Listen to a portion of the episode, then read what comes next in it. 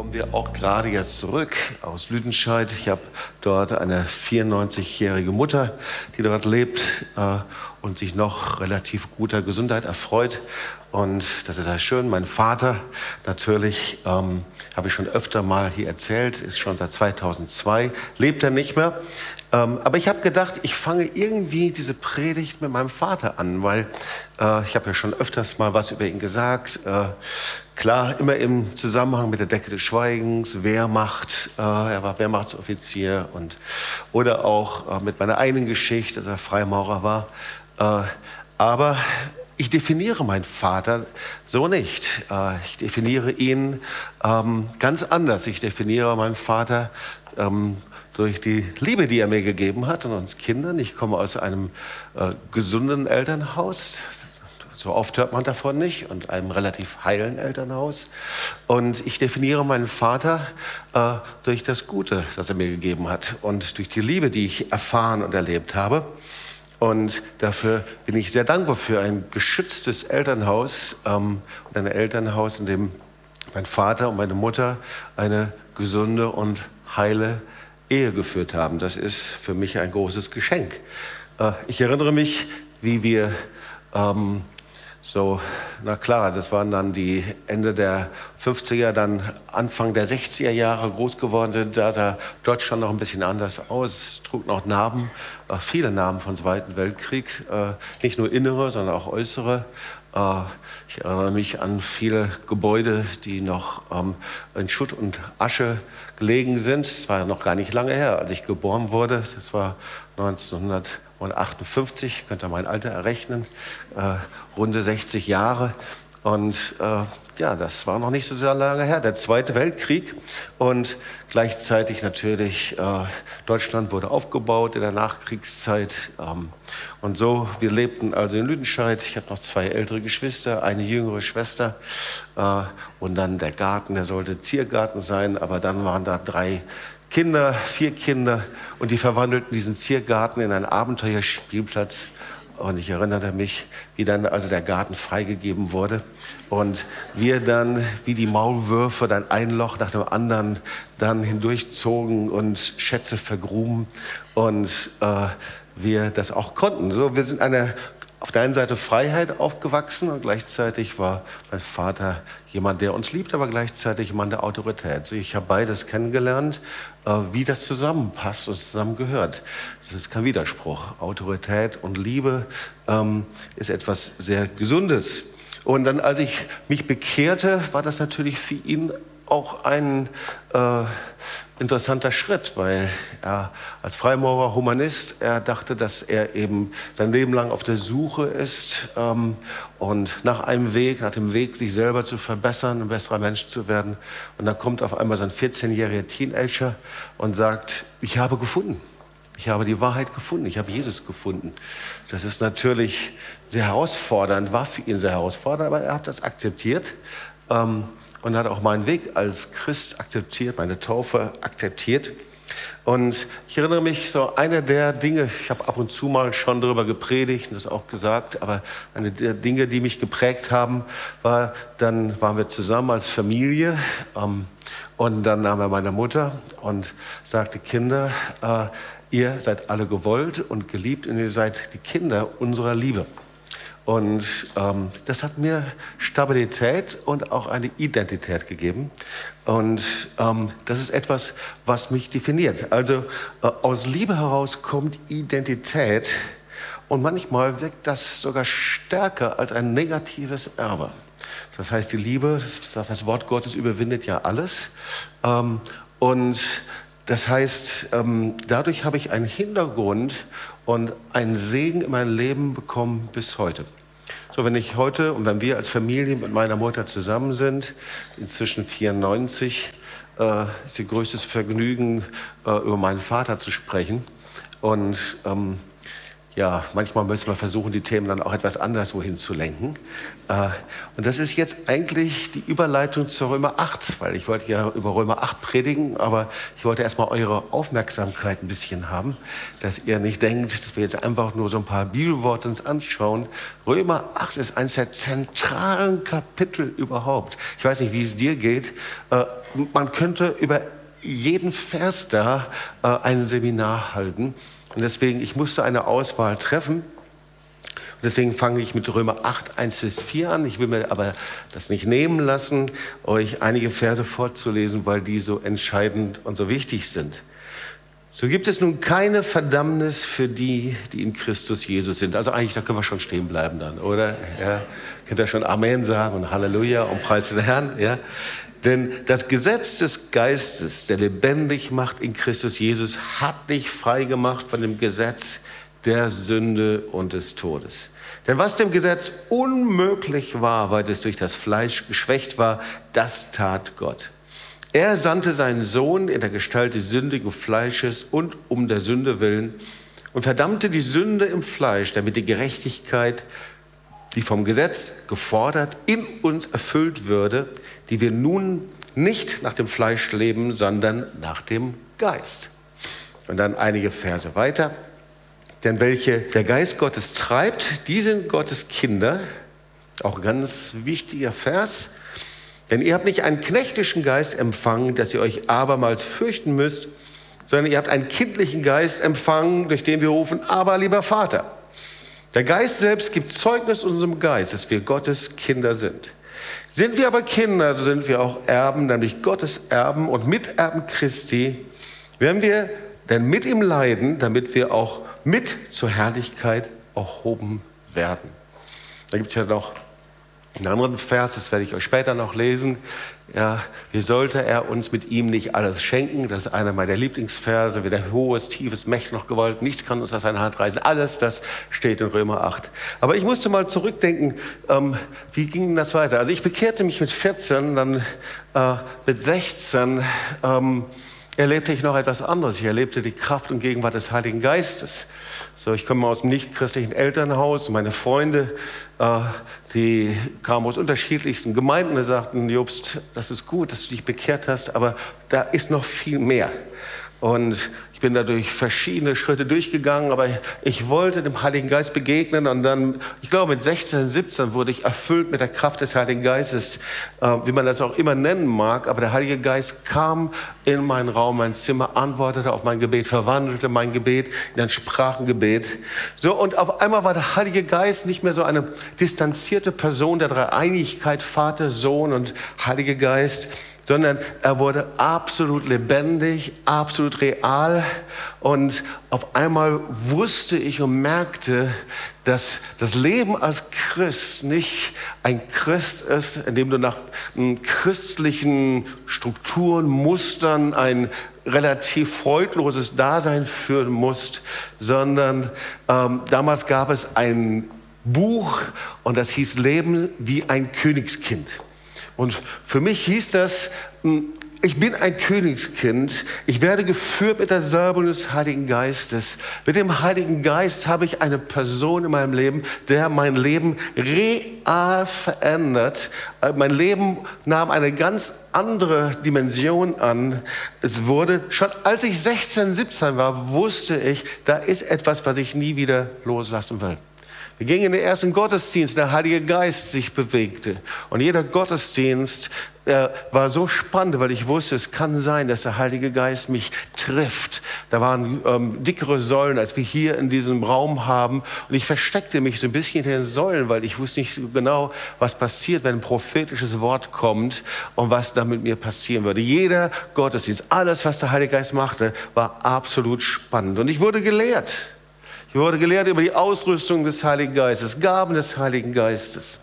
Und die ganze Haltung war, mit dem Heiligen Geist zusammen brauchst du keine Niederlagen erleben, sondern du kannst überwinden. Du bist mehr als ein Überwinder. Sag mal zu deinen Nachbarn, du bist mehr als ein Überwinder. Ja?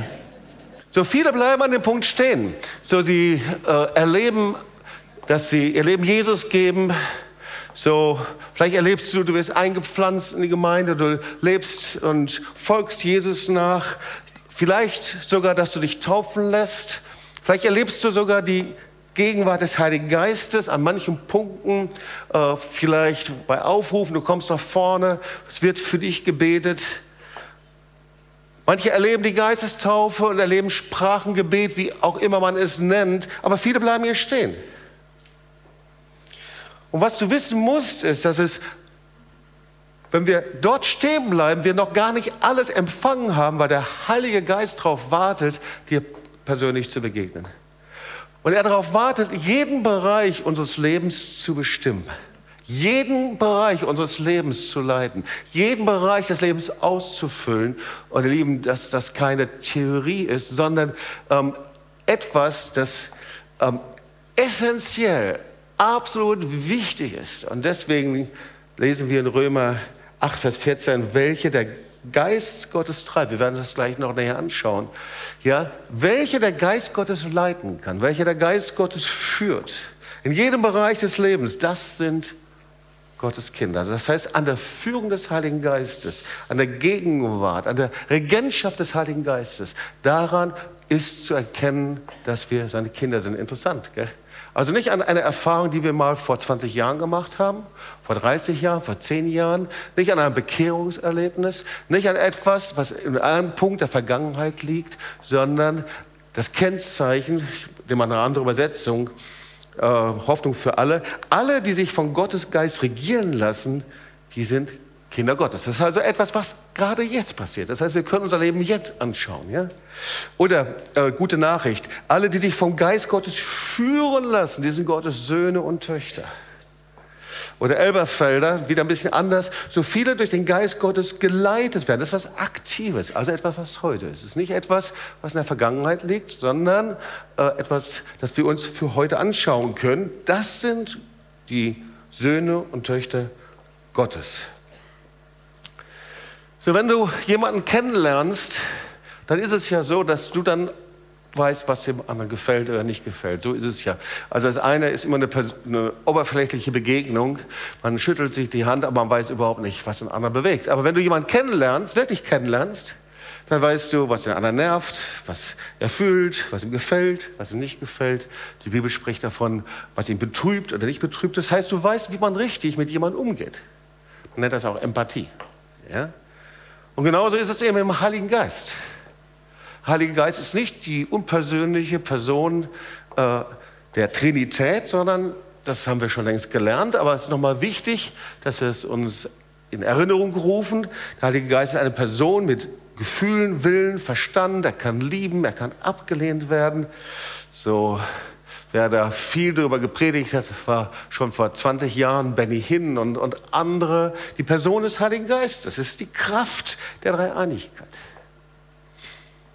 So, manchmal kann man sich das so vorstellen, Gerade wenn ich über den Heiligen Geist nachdenke, äh, dann liebe ich Beispiele. Ja? Und ein sehr gutes Beispiel, das Ben Hinn zum Beispiel gebraucht, ist, dass er sagt, schau mal, die Dreieinigkeit, das ist so, äh, wenn der Vater gibt die Gebote, sagen wir mal, da ist also, äh, er sagt, es werde Licht. Stell dir mal vor, einen dunklen Raum. Der Vater gibt die Gebote, er spricht das Wort aus. Jesus führt es aus. Er geht zum Lichtschalter und er führt das aus. Und der Heilige Geist ist die Elektrizität in der Leitung. Das ist die Kraft der Dreieinigkeit. Hat mir irgendwie Sinn gemacht. Also, sie arbeiten zusammen, sie sind eng zusammen, Vater, Sohn und Heiliger Geist. Und 2. Korinther 3, Vers 14, der Heilige Geist sehnt sich nach Gemeinschaft. Ohne Gemeinschaft können wir uns nicht führen lassen, können uns nicht leiten lassen.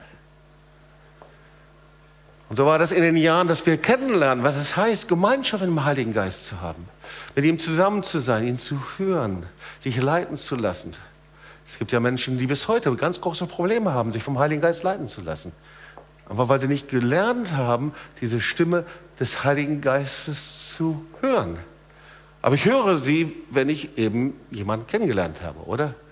Ja, also wenn du verheiratet bist und du hörst die Stimme deines Mannes, die hörst du sehr wahrscheinlich aus ganz vielen anderen Stimmen heraus, laut, dröhnend oder wie auch immer. Ja, oder aber die Stimme deiner Frau hörst du aus vielen anderen heraus, schrill oder sanft säuselnd oder wie auch immer. Ja, du hörst es heraus. Und eben ist es mit dem Heiligen Geist auch. Das heißt, das Kennzeichen ist, dass wir die Stimme des Heiligen Geistes erkennen und kennengelernt haben und mit ihr leben und hören. Ja, während des Gottesdienstes, während des Alltags, wenn wir unterwegs sind, während der Arbeit, während des Autofahrens. Du, du kennst die Stimme des Heiligen Geistes. Das ist ein Drängen. Man kann das weißt du, man kann da drüber fahren, man kann ähm, äh, sie überhören, man kann, äh, und dann merkst du, wie die Stimme leiser wird oder du kommst aus Gemeinschaft. Du hörst diese Stimme. Und das hat Jesus sich auch so gedacht. So als Jesus mit den Jüngern zusammen war, da kamen die Jünger natürlich zu Jesus. Ja? Sie haben ihn gefragt, was sollen wir tun und lehre uns das Gebet. Und dann kehrte Jesus eben zum Vater zurück, wissen wir. Er ist auferstanden, er kehrte zum Vater zurück und hat gesagt, aber ich lasse euch den Heiligen Geist hier und er wird euch in alle Wahrheit hineinleiten und hineinführen. Und so war das, völlig normal. Das Leben eines normalen Christen ist das Leben, dass ich den Heiligen Geist hören kann. Ja, Petrus kannte die Stimme des Heiligen Geistes, kannst du in der Apostelgeschichte lesen. Ja, er wurde geführt, er hörte die Stimme. Philippus hörte die Stimme des Heiligen Geistes. Das war also völlig normal. Und was sie wussten ist, wir wollen so leben, dass der Heilige Geist sich wohlfühlt. Wir wollen so leben, dass der Heilige Geist eben nicht betrübt wird.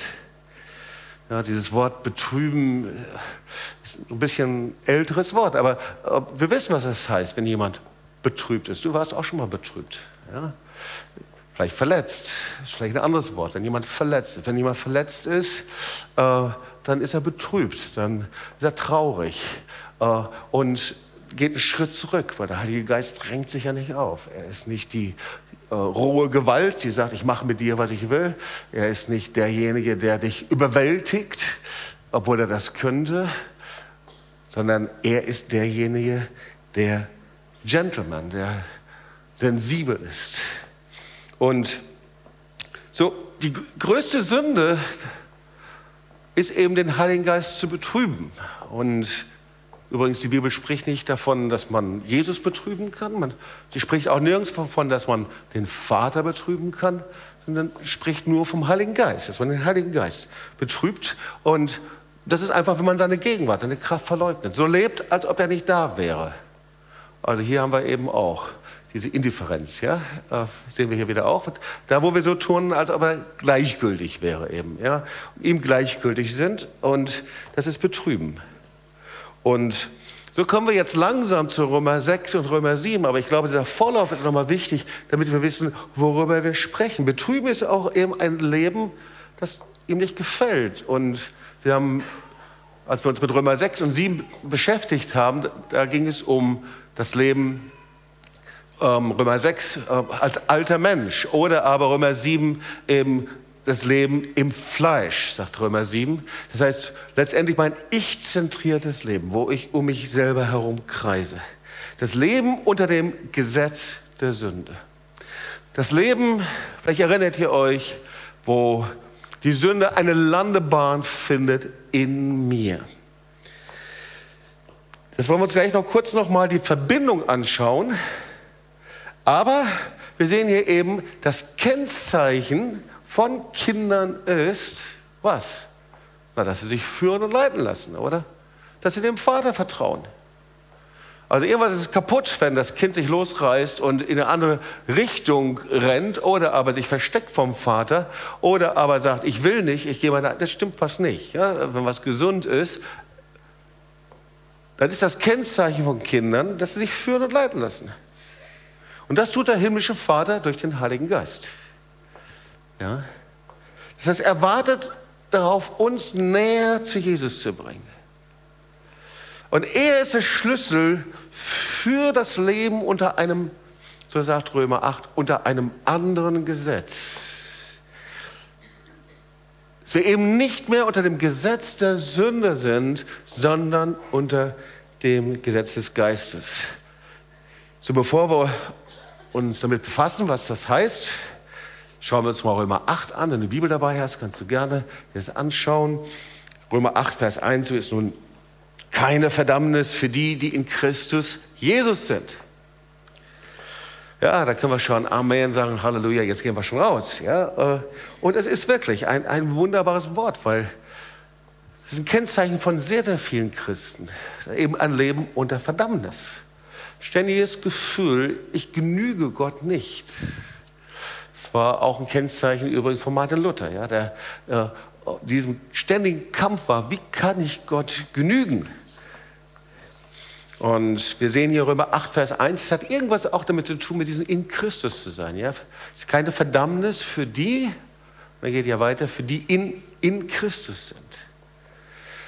Ja, und viele leiden darunter, ja, Verdammnis, ich lehne mich selber ab, ich vergleiche mich. Oder ein Kennzeichen von Verdammnis ist, dass ich nicht ankomme bei Gott, keine Heimat finde. Das ist ja eigentlich das, ähm, das unglaublich unbeschreibbare Geschenk des Evangeliums, dass du ankommst bei Gott, dass du Heimat findest, dass du Frieden findest mit Gott. Aber viele, die eben unter der Verdammnis sind, die finden keinen Frieden mit Gott. Obwohl sie sich wirklich bemühen. Also es geht nicht um ein Bemühen, sondern wirklich diesen inneren Frieden, diese Heilsgewissheit. Oder die Angst, Gott nicht zu genügen. Mache ich wirklich genug? Das ist oft auch ein Kennzeichen, wenn wir sehr stark religiös geprägt worden sind, christlich geprägt worden sind. Ja? Ähm, fast wie so eine Art Perfektionismus. Erst wenn ich das alles perfekt mache, diese ganzen Dinge, dann sehr wahrscheinlich werde ich Gott genügen. Und auf diese Verdammnis, da, da setzt sich eben Religiosität. Oder man kann es auch umgekehrt sagen, aus einer Religiosität kommt Verdammnis. Also beides sind wie zwei Seiten einer Medaille. Und ihr Lieben, die gute Botschaft ist, wir sind nicht von Gott angenommen aufgrund unserer Gaben, auf unsere, aufgrund unserer Eigenschaften, sondern aufgrund der Gnade und Vergebung Jesu.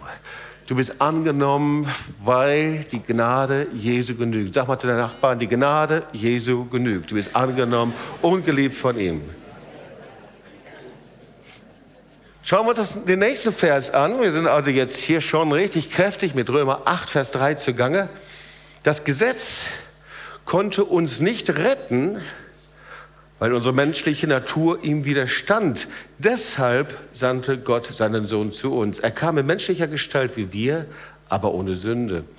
Gott zerstörte die Herrschaft der Sünde über uns, indem er seinen Sohn stellvertretend für unsere Schuld verurteilte.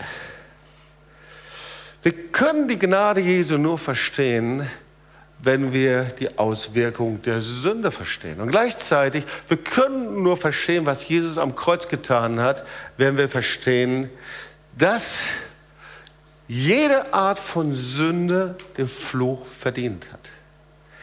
Ja, Jesus ist ans Kreuz gegangen, weil er ist zu Tode verurteilt worden. Er ist von dem Fluch getroffen worden, der uns hätte treffen können. Er hat sich identifiziert.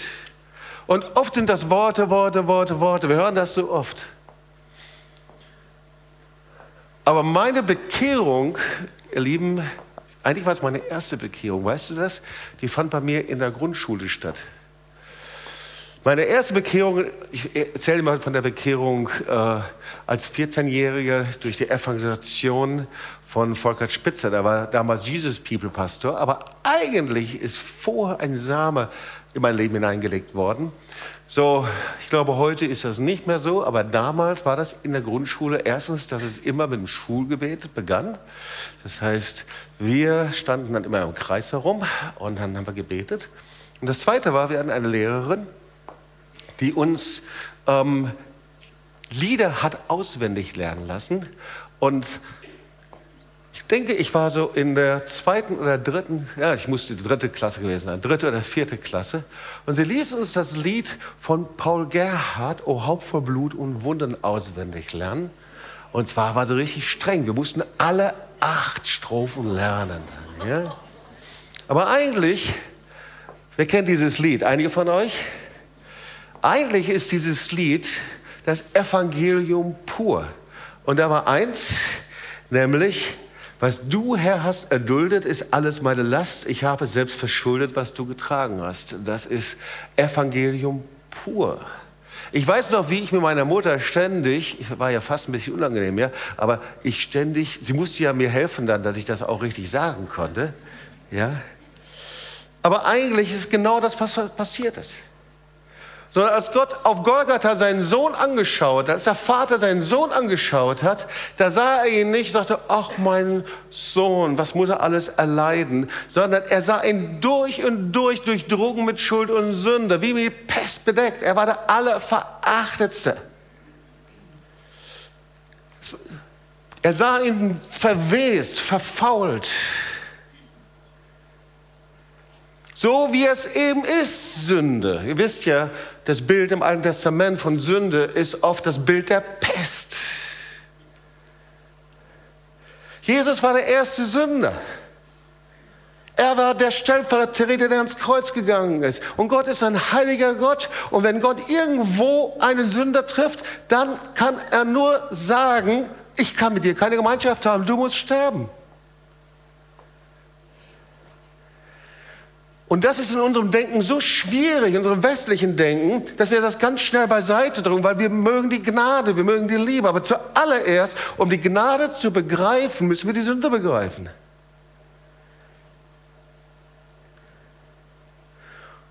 Und wir begreifen es so schwer, weil wir oft so fern sind innerlich von Gott und von seiner Heiligkeit, weil wir so wenig Ahnung haben von seiner Heiligkeit. Sünde ist in den Augen Gottes etwas Unerträgliches, Unnatürliches, was Widerwärtiges, was ihn verletzt und stört. Und er kann den Sünder nur herausstoßen und er kann den Tod nur verfluchen. Deswegen ist Jesus für dich und mich ans Kreuz gegangen.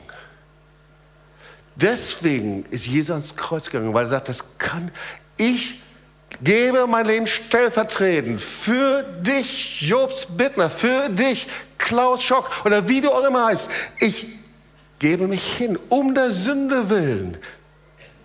Und deswegen heißt es in Römer 8, Vers 3, er ist um der Sünde willen, hat er sein Leben gegeben. Er hat die Macht der Sünde zerbrochen.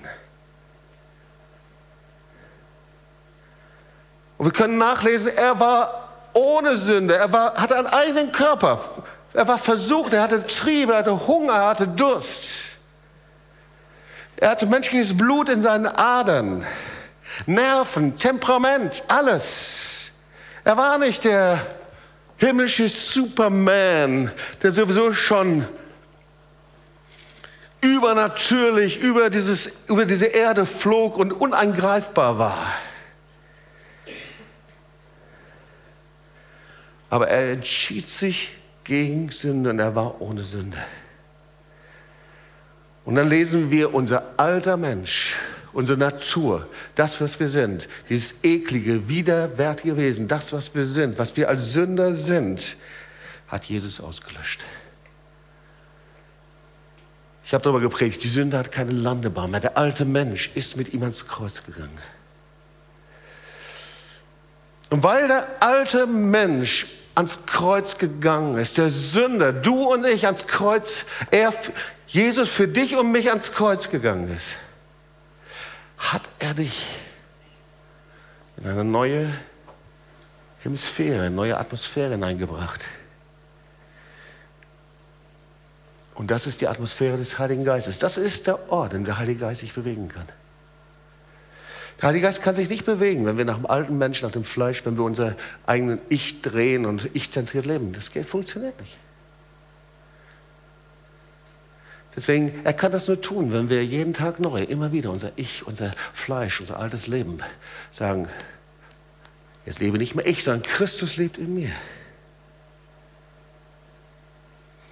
Und dann, schön, dann schauen wir mal Römer 8, Vers 2. Jetzt sind wir schon an Vers 2 und 3. So gibt es nun keine Verdammnis für die in Christus Jesus sind. Und dann siehst du Vers 2 und Vers 3, dass das, der Begriff Gesetz mehrmals angewendet wird. Denn das Gesetz des Geistes hat dich frei gemacht. Von dem Gesetz der Sünde des Todes. Das Gesetz des Geistes und das Gesetz der Sünde des Todes. Und dann Vers 3, denn was dem Gesetz unmöglich war, weil es durch Fleisch geschwächt war. Hier siehst du also zweimal wird das Wort Gesetz gebraucht und einmal, Römer 8, Vers 3, wird damit das Gesetz der Tora bezeichnet. Aber hier ist, geht es um etwas anderes. In Römer 8, Vers 2 geht es um eine Gesetzmäßigkeit. Du bist nicht mehr unter der Gesetzmäßigkeit der Sünde. Die Sünde kann dich nicht mehr verführen. Die Sünde kann dich nicht mehr festhalten. Gesetzmäßigkeit ist wie das Gravitationsgesetz, etwas, was immer wieder neu kommt. Das Gesetz, das einfach da ist. Gesetzmäßigkeit, die sich immer wiederholen. Und so gibt es Gesetzmäßigkeit der Sünde und dafür ist Jesus ans Kreuz gegangen. Und jetzt befindest du dich in einem neuen Lebensbereich. Und das ist das Gesetz des Geistes. Und weißt du, das ist deswegen so wichtig, weil da brauchst du dich nicht mehr anzustrengen. Dieses neue Gesetz des Geistes, da brauchst du dich nicht mehr mit Leistung abzumühen. Da musst du dich nicht anstrengen, Gott endlich in Bewegung zu bringen.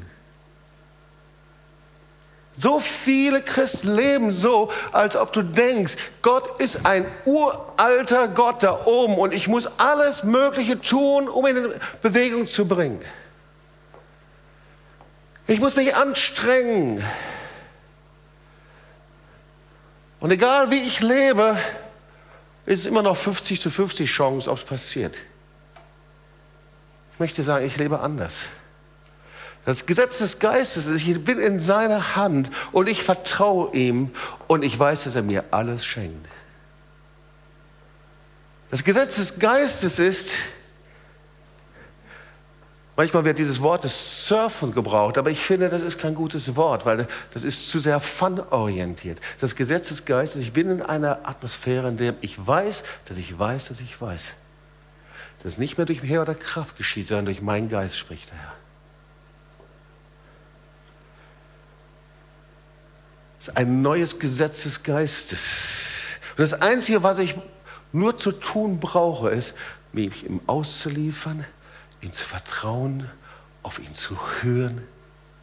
Und deswegen, meine Gebetszeiten sind sehr herrlich und wunderbar. Ich begegne dem Herrn, der Gegenwart Gottes ist da.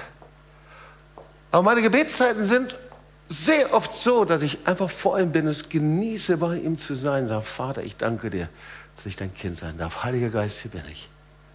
Und dann kommt der Heilige Geist und sagt, wie schön, dass wir wieder Gemeinschaft haben können zusammen. Wie schön, dass du auf mich wartest. Ja, es gibt auch mal Zeiten, wo ich Dinge durchringen und durchkämpfen muss, ganz klar. Aber es ist eine neue Atmosphäre des Heiligen Geistes. Wen der Geist Gottes leiten kann, das sind Gottes Kinder. Hey, ich bin Gottes Kind.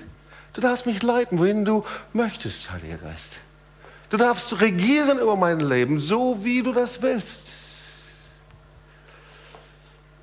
Ich darf dir vertrauen, auch wenn es sehr eng ist und schwierig ist. Ich bin in einer neuen Atmosphäre. Und die Frage ist, und das ist die entscheidende Frage eigentlich, wo ist die Wurzel unseres Lebens? Wo sind wir verwurzelt?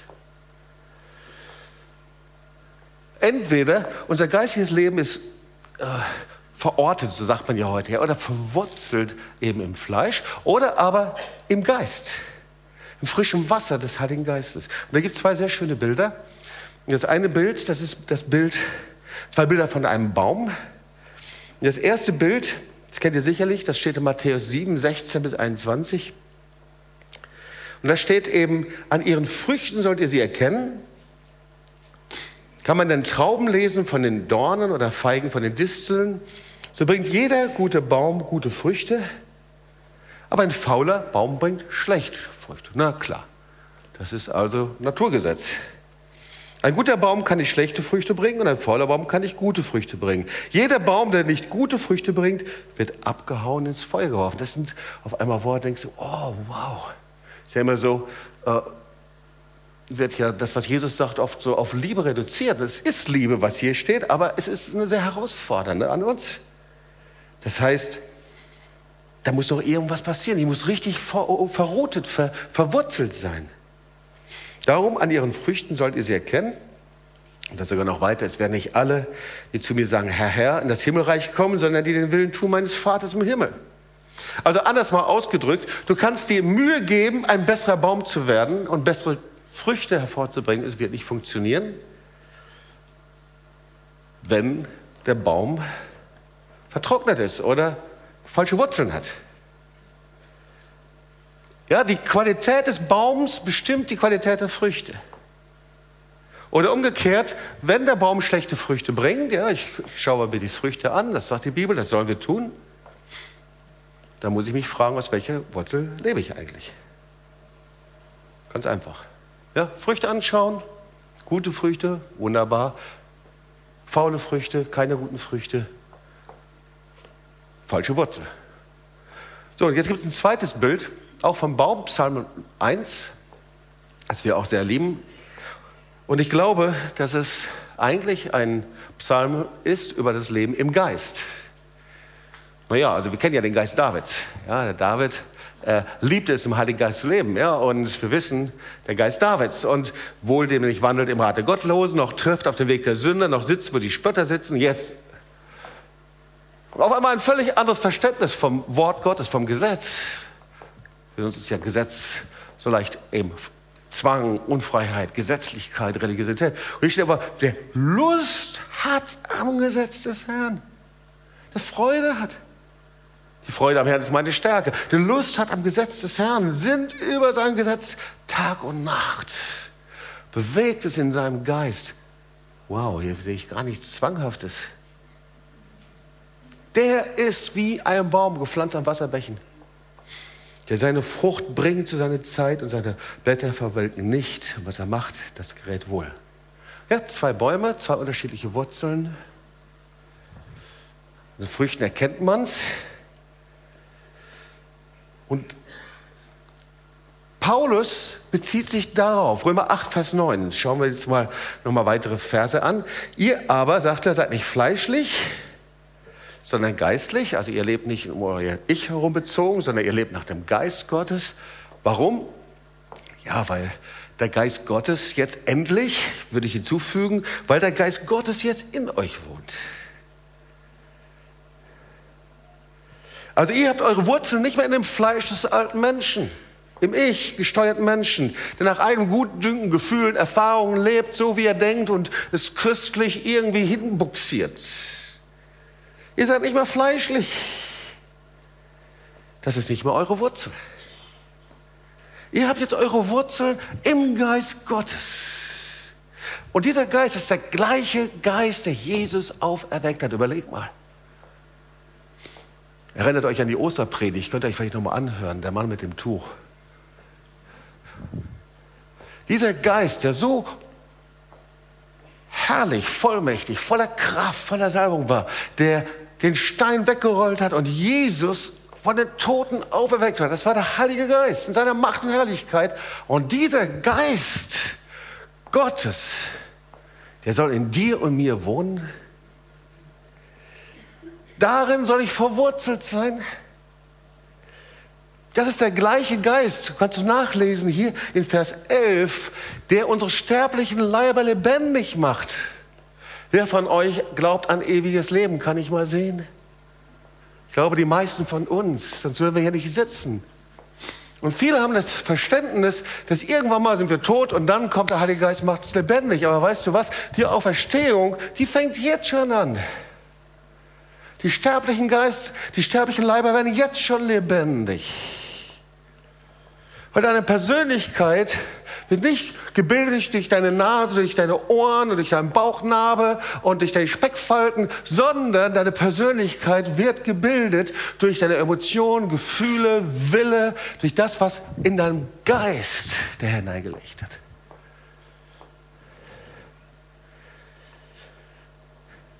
Wow, Vers 13, wir haben einen Beistand. Kannst du nachlesen? Einen Beistand. Das ist der Heilige Geist. Wenn ihr sagt, ich weiß nicht, wie ich das machen kann, das ist immer noch da. Vers 13, denn wenn ihr nach dem Fleisch lebt, so werdet ihr sterben müssen. Das ist eine steile Aussage, ihr Lieben. Ich mag aber viel lieber, weder hohes, tiefes, Mächt noch Gewalt, nichts kann mich aus seiner Hand reißen. Hier steht, wenn ihr nach dem Fleisch lebt, dann werdet ihr sterben müssen. Aber, hier steht, wenn ihr aber durch den Geist die Taten, schreibt Luther, eigentlich sind es die Machenschaften, die Machenschaften des Fleisches tötet. Ihr habt einen Beistand. eingepflanzt in den Heiligen Geist. Der ist so effektiv, so machtvoll. Stärker geht es überhaupt gar nicht. Ihr habt einen Verbündeten. Und mit diesem Verbündeten, wenn ich mit dem unterwegs bin, da braucht Herr Fleisch oder Frau Fleisch, ein Herr Ich, ein Frau Ich, nur auftauchen links und rechts, der erschreckt es schon und verschwindet das nächste Mauseloch.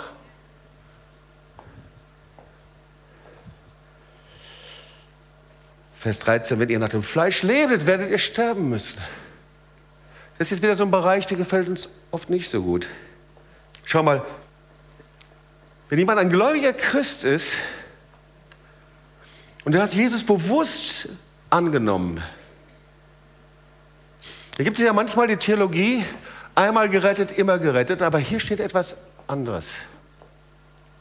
Und auch das müssen wir uns noch mal so ein bisschen vor Augen malen und überlegen. Natürlich Jemand, der Jesus willentlich ablehnt, sagt das Wort Gottes, der geht verloren. Aber jemand, der Jesus angenommen hat und dann eben irgendwann mal eine Halbherzigkeit stecken bleibt, und wenn du irgendwann mal eben zu dem Punkt kommst, dass Gehorsam nicht so wichtig ist und dass du lebst, wie du leben möchtest, dann sagt Jesus, das ist falsch. Dann müssen wir anders leben. Sag mal zu deinem Nachbarn links und rechts, wir dürfen nicht in Halbherzigkeit stecken bleiben. Also, Gott besteht darauf, das Leben in der Nachfolge Jesu ist kein Leben, in dem ich nach meiner Fassung selig werden kann. Das Wort Gottes ist eindeutig und er sagt, da gibt es keine Ausrede, egal wie alt, jung, aus welcher Kultur du kommst. Ein Leben ohne die Entscheidung, dem lebendigen Gott gehorsam zu sein, nach seinem Willen zu leben, verschließt mir die Tür zum Himmel.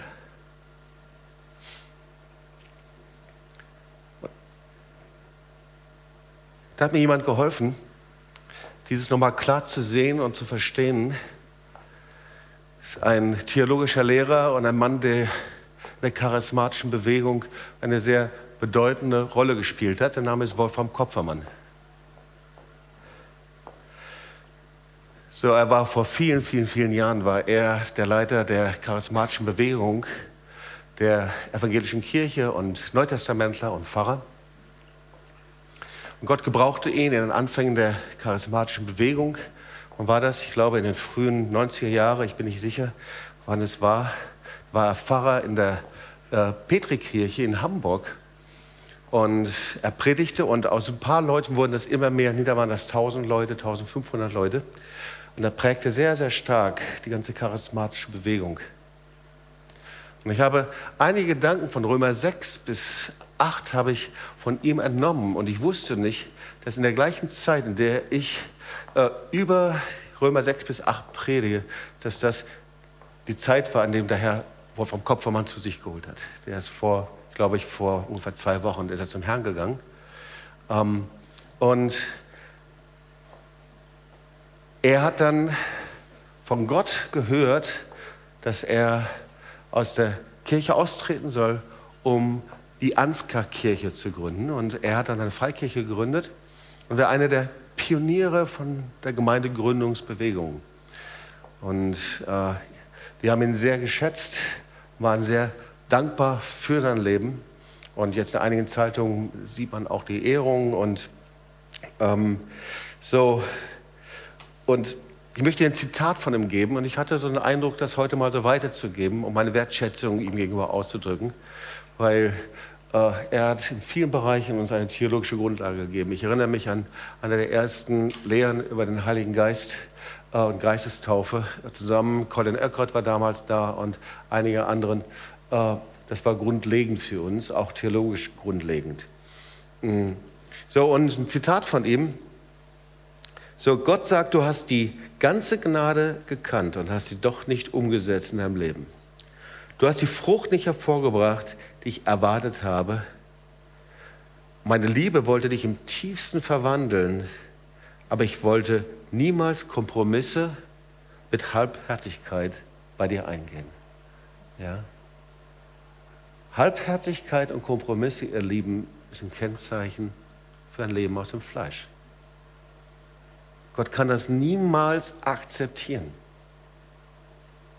Wir können anfangen damit zu leben, aber Jesus fragt immer und Gott fragt immer nach der ersten Liebe in uns.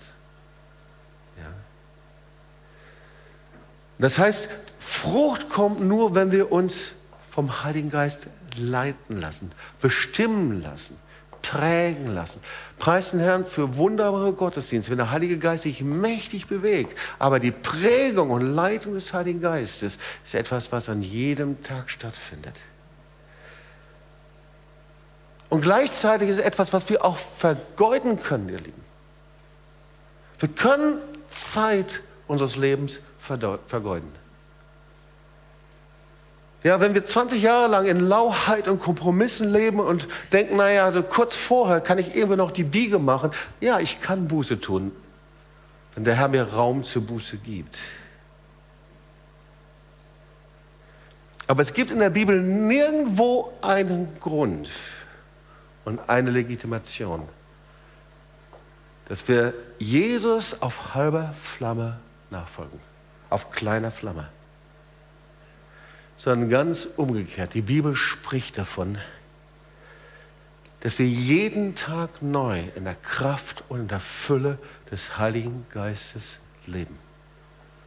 Und ich würde hier nicht stehen und das predigen, wenn ich das selber nicht erleben würde, lieben. Diese Geistestaufe und Erfüllung und Begegnung mit dem Heiligen Geist, als ich 14 Jahre alt war, war der Startschuss für ein Leben mit dem lebendigen Gott, das spannender nicht sein könnte. Durch Hochs und Tiefs und durch Krisen, gar keine Frage. Aber was es nie vergangen ist, seine Fülle, seine Kraft, seine Freiheit, das Vertrauen in ihn. Haben wir noch ein bisschen Zeit? Ja, ein paar Punkte gehen wir noch, da gehe ich aber sehr schnell durch. Und dann werden wir beten zusammen. Aber vielleicht müssen wir hier auch umdenken. Wir leben in einer Zeit, in der uns eingeredet wird, das Leben in Kompromissen, in Halbheit und Halbherzigkeit für Gott in Ordnung ist und von seiner Gnade zugedeckt wird. Aber das ist nicht so. Gott fragt immer danach, nach unserer Nachfolge, wie wir mit dem leben und wie wir eingepflanzt sind. Eingepflanzt in den Geist Gottes, in ihm. Okay, fünf Gründe. Übrigens, die Bibel nennt das Heiligung. Heiligung ist nicht, dass ich endlich die uralte Sünde, mit der ich schon vor 20 Jahren rumgekämpft habe, nach dem 25. Jahr endlich vielleicht überwunden habe. Auch das wunderbar. Preis den Herrn. Heiligung ist ein ständiges Fortschreiten ist ein ständiges, dass der Herr Hindernisse beiseite räumt, ist eine Veränderung des Charakters, ist etwas, dass wir Jesus ähnlich werden. Und ich gebe dir fünf Gründe, warum es bei vielen nicht vorangeht. Geht ganz schnell. Erstens, ich nehme die Bibel nicht ernst. Gott hat alle Hindernisse beiseite geräumt. Er hat alles getan. Das Zweite, warum es oft nicht funktioniert. Wir halten am alten Menschen fest. Und ich möchte dich fragen, bist du wirklich bereit, den alten Menschen loszulassen? Ich meine, wir waren ja hier vorne, wir haben gebetet zusammen. Willst du alles dran setzen, Sünde wirklich loszulassen? Weißt du, viele Menschen, die leben diesen alten Menschen ungehemmt aus. Einfach mit Gräuel, Bitterkeit, negativen Reden. Ich rebelliere gegen Gott und den Menschen, alles, was um mich herum ist.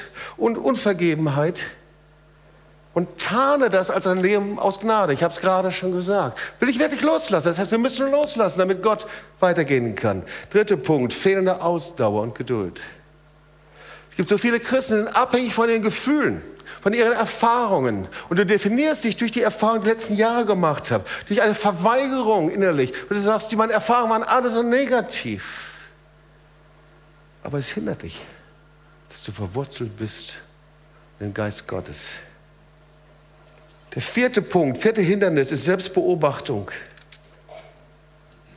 So viele Menschen, die bespiegeln sich selber, schauen sich an, was ist mit meinem Versagen, was ist mit meinen Fehlern, was ist mit meinen Sünden. Ein Zitat vom Kopfermann, Es gibt für das geistliche Leben nur wenig Dinge, die so schädlich sind wie die Beschäftigung mit dem eigenen Ich. Das gefällt mir. Das sage ich nochmal ganz langsam. Es gibt für das geistliche Leben nur wenige Dinge, die so schädlich sind wie die Beschäftigung mit dem eigenen Ich. Komm, sag mal zu deinem Nachbar, jetzt ist Zeit, dass du aufhörst, dich mit deinem eigenen Ich zu beschäftigen, ja?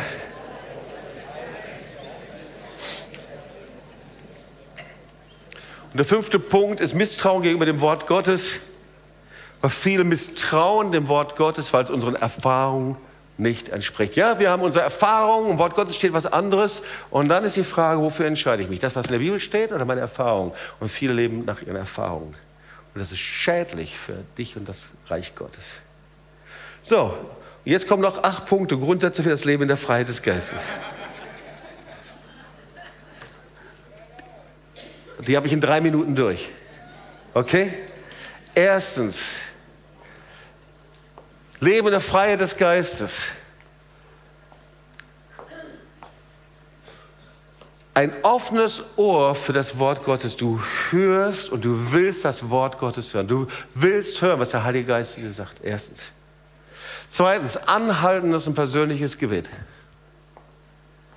Ich wundere mich manchmal, ich spreche mit Christen, die lange in der Gemeinde sind und die sitzen Gottesdienst für Gottesdienst für Gottesdienst, sitzen sie irgendwo und beten den Herrn an. Und dann fragst du, hey, wie sind denn deine persönlichen Gebetszeiten? Ach, Jobs, ich bin aber sehr lange nicht mehr dazu gekommen. Nein, nein, nein, nein, nein. Wenn du aufgehört hast zu beten, dann bist du abgefallen von Gott.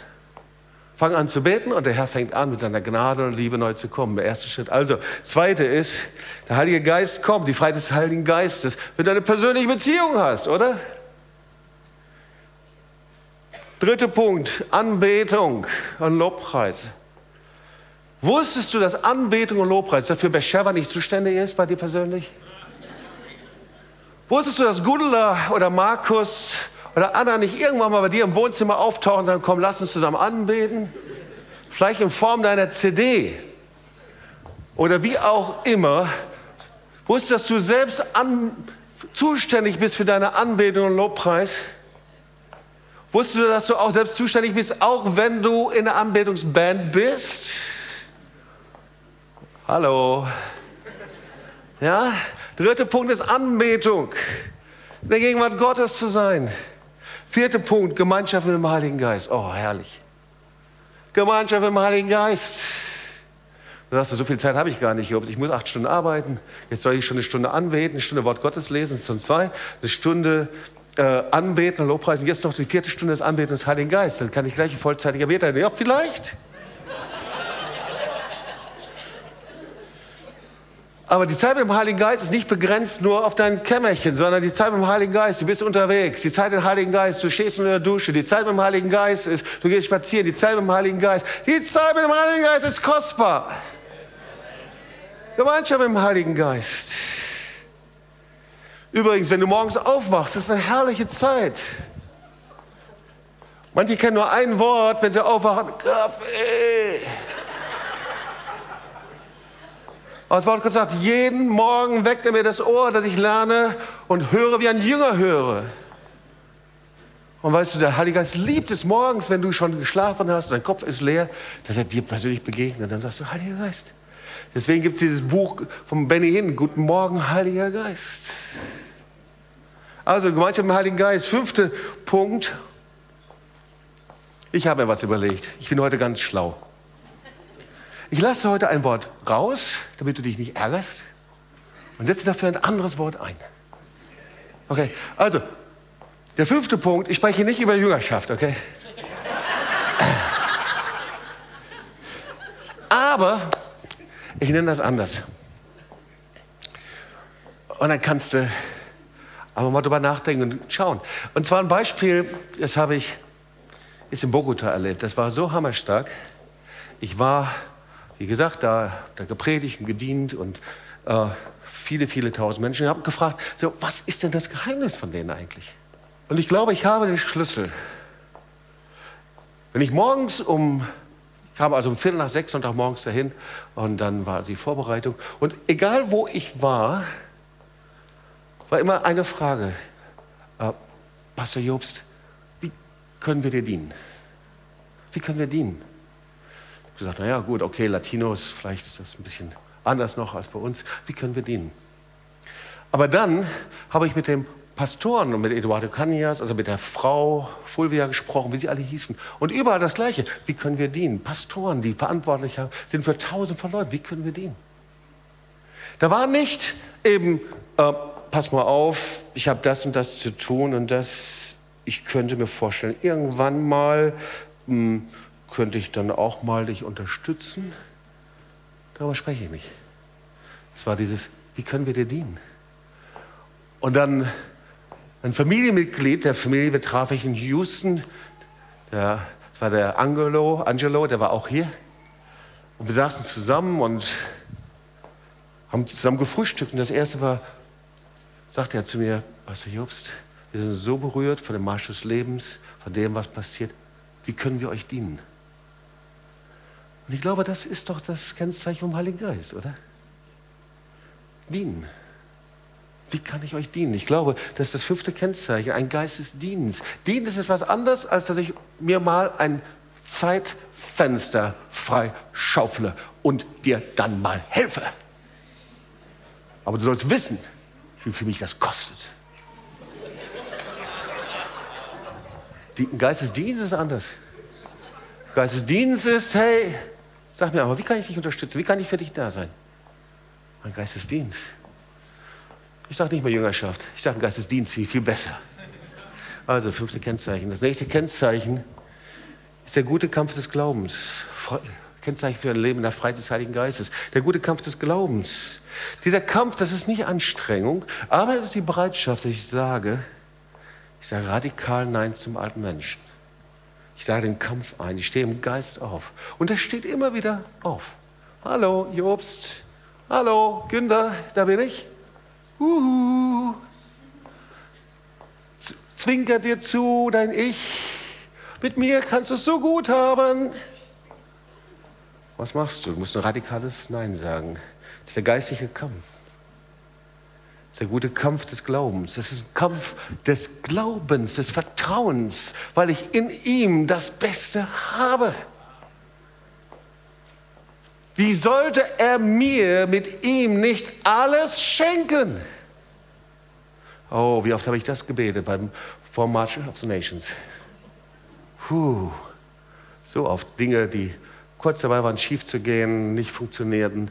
Ich sah, der Tod nicht, das war nicht vom Heiligen Geist. Der Teufel, der malte mir manchmal so ein Szenario vor Augen, wie das alles nicht funktioniert und alles zusammenbricht und niemand meldet sich an und Krieg ausbricht in Israel und was weiß ich alles, Szenario und alles und 6000 Leute kommen umsonst und Desaster und was ich alles.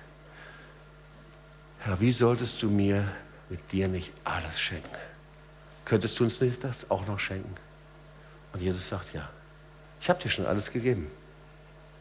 Wie sollte ich irgendwas zurückhalten? Ein Vater, der einigermaßen normal ist und seine Kinder liebt, der will ihm alles geben. Alles. Siebter Punkt Geduld. Weißt du, auf dem Boden der Entmutigung, da wächst überhaupt gar nichts. Manchmal leisten wir es uns, entmutigt zu sein. Da wächst nichts mehr.